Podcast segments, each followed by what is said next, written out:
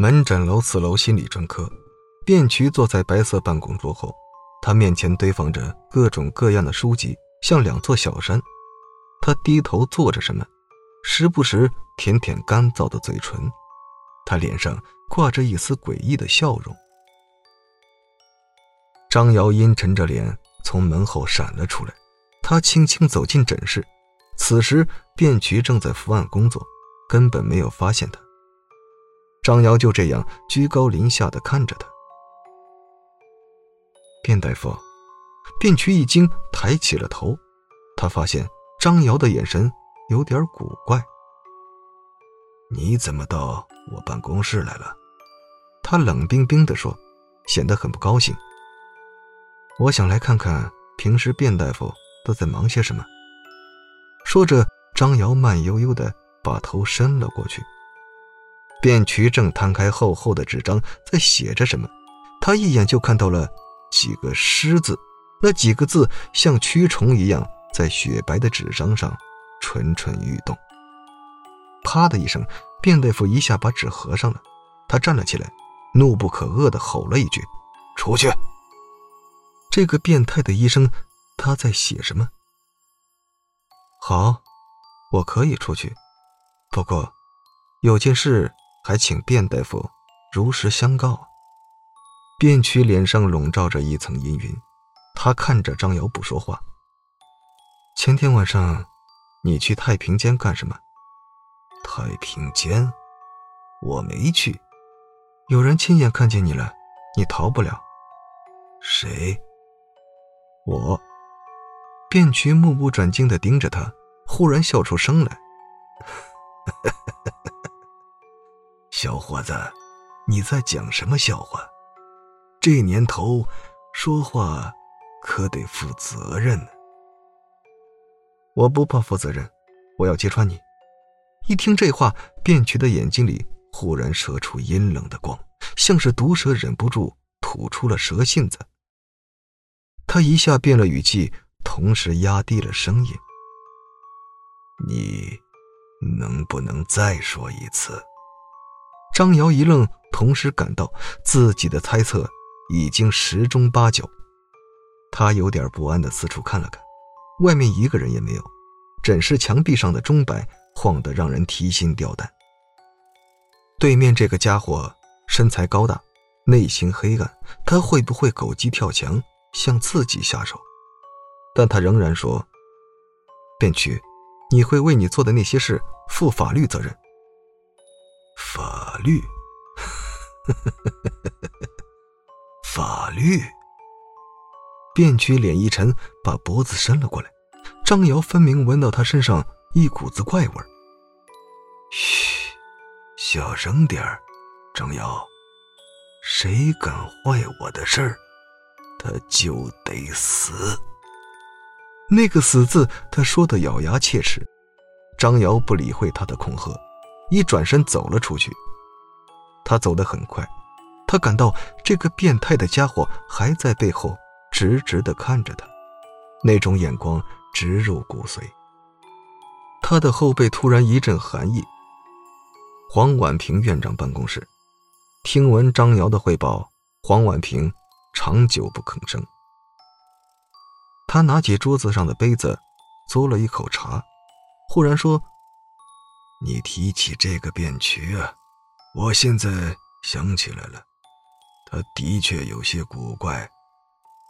今年年初，市中心医院想调入一名心理医生，可是这个专业暂时缺人，他们找到了我，希望把卞渠先借调过去。”这是谁都求之不得的好机会，可是我跟卞渠一说，谁知他死活都不肯去。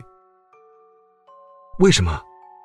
我问过他，起初他不说，后来他冒出一句莫名其妙的话，他说他现在不想走，这个医院有宝贝。宝贝，他指的是？难道是？尸体，张瑶瞪大了眼睛。说不清楚，我追问过，可是他不愿意说。黄院长，其实我一直有个疑问，你们医院太平间的门，好像一直没有上锁的习惯。不是的，太平间一直是上锁的，可是不知道怎么回事这锁老是坏。现在想起来，一定是有人搞鬼。听说上个月，医院出了一起灵尸案。张瑶此话一出，黄婉婷脸色立刻就变了，她把脸一沉：“你听谁说的？”其实，张瑶只是想验证一下张霞所说的话。这样看来，这事儿一定假不了。是，是我从医院偷偷打听到的。我是想弄清楚小小的死。我觉得这事儿或许跟小小的死有关。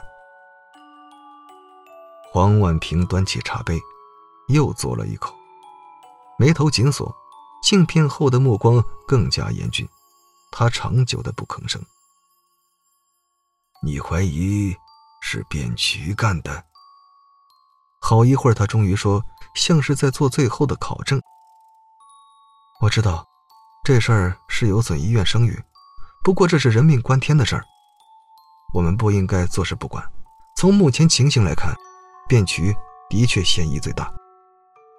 还有，他默认了那晚太平间的神秘人影就是他。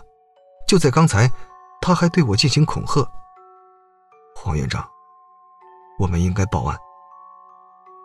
听了张瑶的话，黄婉平摘下眼镜，揉了揉眼睛，他不戴眼镜的样子一下苍老许多。